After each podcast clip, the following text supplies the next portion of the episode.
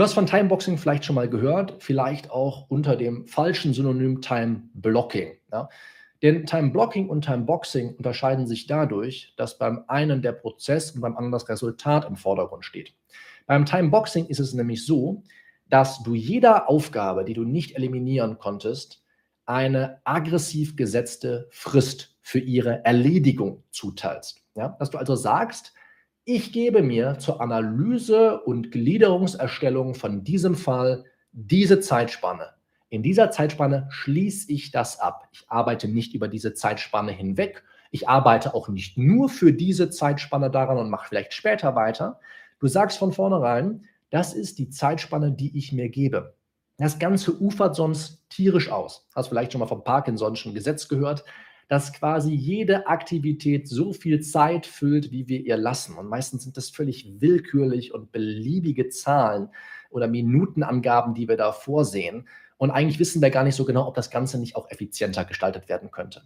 So, wie kann das genau aussehen? Wie kommst du vor allem auf eine sinnvolle Timebox, wenn du weniger lernen willst? Wenn du sagst, ach, ich gebe mir eine Woche, ja, kennst du ja von der Hausarbeit, du sagst, ach, ich zwei Wochen für die Hausarbeit oder meinetwegen sechs Wochen, ja, Du schließt genauso am letzten Tag diese scheiß Hausarbeit ab, wie wenn du dir nur drei Tage gegeben hättest. In der Nacht vielleicht sitzt du noch da, stellst dieses Literaturverzeichnis zusammen, aber du wirst auch mit der Hausarbeit fertig und häufig können sich die Ergebnisse sogar sehen lassen.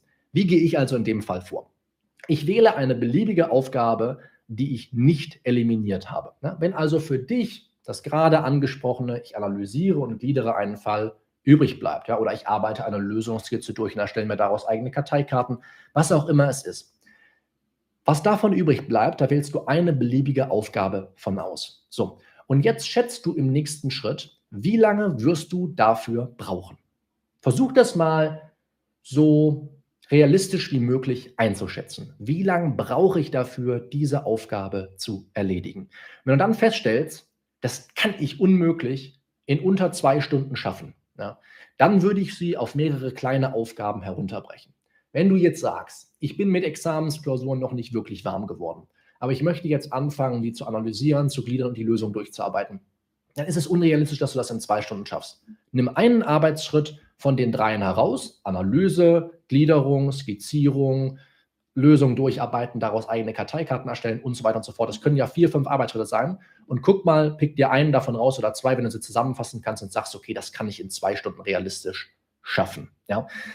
Wenn du also sagst, die ganze Aufgabe ist nicht zu schaffen, aber ich kann einen Teil davon in zwei Stunden schaffen, dann kannst du diesen Teil nehmen und erneut schätzen und sagen, okay, brauche ich zwei Stunden für, brauche ich vielleicht auch nur anderthalb für und so weiter und so fort. Und jetzt kommt der Witz. Du stellst dir jetzt einen Timer auf die Hälfte deiner geschätzten Zeit. Da darf man sich nicht selber bescheißen, natürlich. Ne? Man muss ehrlich sein. Was habe ich realistisch geschätzt? Und dann muss ich sagen, ich probiere es in der Hälfte und arbeite nach dem Prinzip, done is better than perfect. Ja? Wie kann ich es schaffen, einfach generell meine Lernvorgänge effizienter zu gestalten? Das geht nur so. Ja? Deswegen arbeiten ja viele auch in Pomodoro-Einheiten, weil sie sagen, boah, ich bin 25 Minuten voll konzentriert und dann merke ich, ich habe eigentlich mehr geschafft, als wenn ich eine Stunde rumgetrödelt hätte. Ja? So, das ist die Idee dahinter. Nimm die Hälfte der Zeit und schließ die Aufgabe, die du auserkoren hast, ohne Rücksicht auf Verluste ab. Schließ sie einfach ab. Versuch es so gut wie möglich hinzubekommen und häufig wirst du merken, mit dem Ergebnis kann ich genauso oder vielleicht noch mehr zufrieden sein, als wenn ich einfach mir all die Zeit gelassen hätte, die ich regelmäßig für sowas verwende. Ja?